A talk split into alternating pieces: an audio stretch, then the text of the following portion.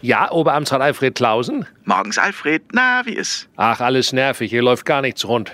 Erstmal durchatmen, bis drei zählen und wahrnehmen. Ja, ich nehme wahr, dass hier gar nichts läuft, so.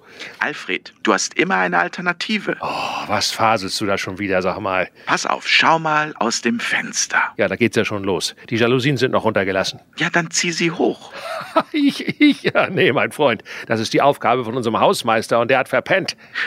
Und draußen ist herrlicher Sonnenschein, die Vögel zwitschern. Ja, das ist eigentlich eine ganz gute Idee. Äh, was denn? Dass ich mir vielleicht einen zwitscher, dann komme ich vielleicht besser drauf.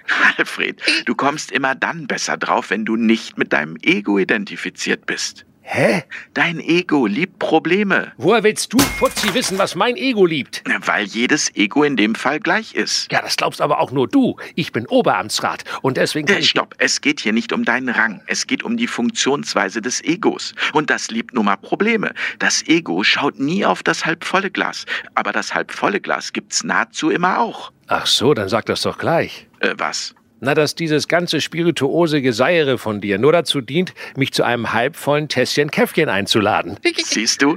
Da ist sie, die Alternative zum Genervtsein. Käffchen. Bingo.